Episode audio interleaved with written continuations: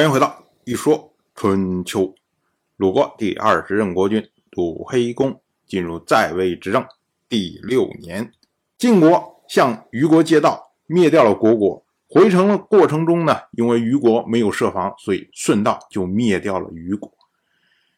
当时我们就说过啊，诸侯之间相互借道是有非常大的风险的，所以呢，别国的军队当。借道，然后通过你国家领土的时候，必须要严加戒备。所以呢，这次魏国没有戒备，露出自己的破绽。如果因此亡国，那也是魏国自己的问题。我们再说晋国这边，我们之前其实很多次都提到，诸侯之间呢是有反应的，大家都认为晋国的大夫不讲信义。我们从夏阳月他这种思考问题的方式上来看，晋国大夫竟然能够不讲信义到这种程度，也着实让人啧啧称奇呀。当然，《春秋》记录这件事情只提到了魏国的孙良夫伐宋，没有提到晋国出兵的事情，恐怕呢。也是深有同感吧。到了本年的夏天，晋国开始谋划要迁都，从绛都迁到其他地方去。当时呢，晋国大夫都在说啊，说一定要迁到荀峡氏的土地呀，说那个地方啊，土地肥沃，物产丰富，而且呢，靠近盐池，对国家有利呀。那。我们国都富裕，国君自然也快乐啊！所以趁着这一次一次到位，这机不可失啊！结果当时呢，晋国国君晋如听了，觉得好像也挺有道理的，但是一来一去，这个事儿啊没有定。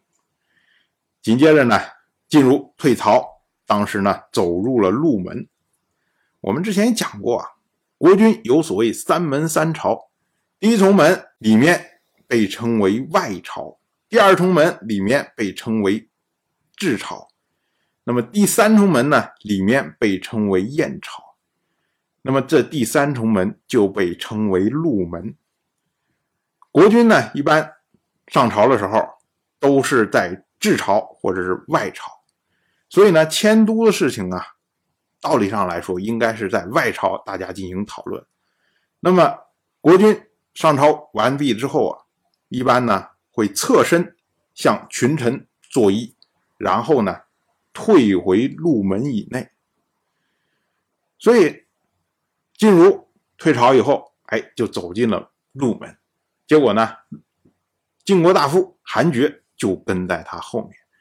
韩厥这个时候啊，他是晋国的新中军将，同时呢兼任普大夫。所谓普大夫呢。他是掌管宫中之事啊，所以呢，退朝之后，他可以跟在晋如的后面。那么晋如走进去之后啊，他站在寝室外的庭院里面，一看韩厥跟在后面，他就问韩厥：“他说啊，迁都这个事儿啊，你怎么看？”韩厥就回答说：“啊不能听那些人说的话。寻峡市这个地方啊，地势低。”而且附近没有大型的水系，污秽呢就容易累积，污秽累积，那么民众就会愁苦，民众愁苦就会羸弱。寻峡市它地势低湿，而且潮气重，所以呢容易生风湿、脚肿这些疾病，所以这个地方啊不能作为都城，我们不如迁去新田。新田地势高，附近又有大型的水系，在那个地方居住不容易生病，又有汾水、惠水可以冲走污秽。地方虽然稍微贫瘠一点，但是呢，容易让民众服从教化，这是影响时势之力啊！大山、水泽、丛林、盐池都是国家的宝藏。物产丰富，则民众骄奢淫欲；靠近宝藏，则民众不务本业。民众不务本业，公事就没有收获呀。那公事没有收获，您又怎么会快乐呢？晋如一听，啊，这一下豁然开朗啊！当时还觉得有什么疑虑，让韩厥这么一比较，结果晋如就听从了韩厥的建议，在本年的四月，晋国正式迁都到了新田。那么迁都以后呢，新田仍被称为将，而原来的将都呢，被称为故将。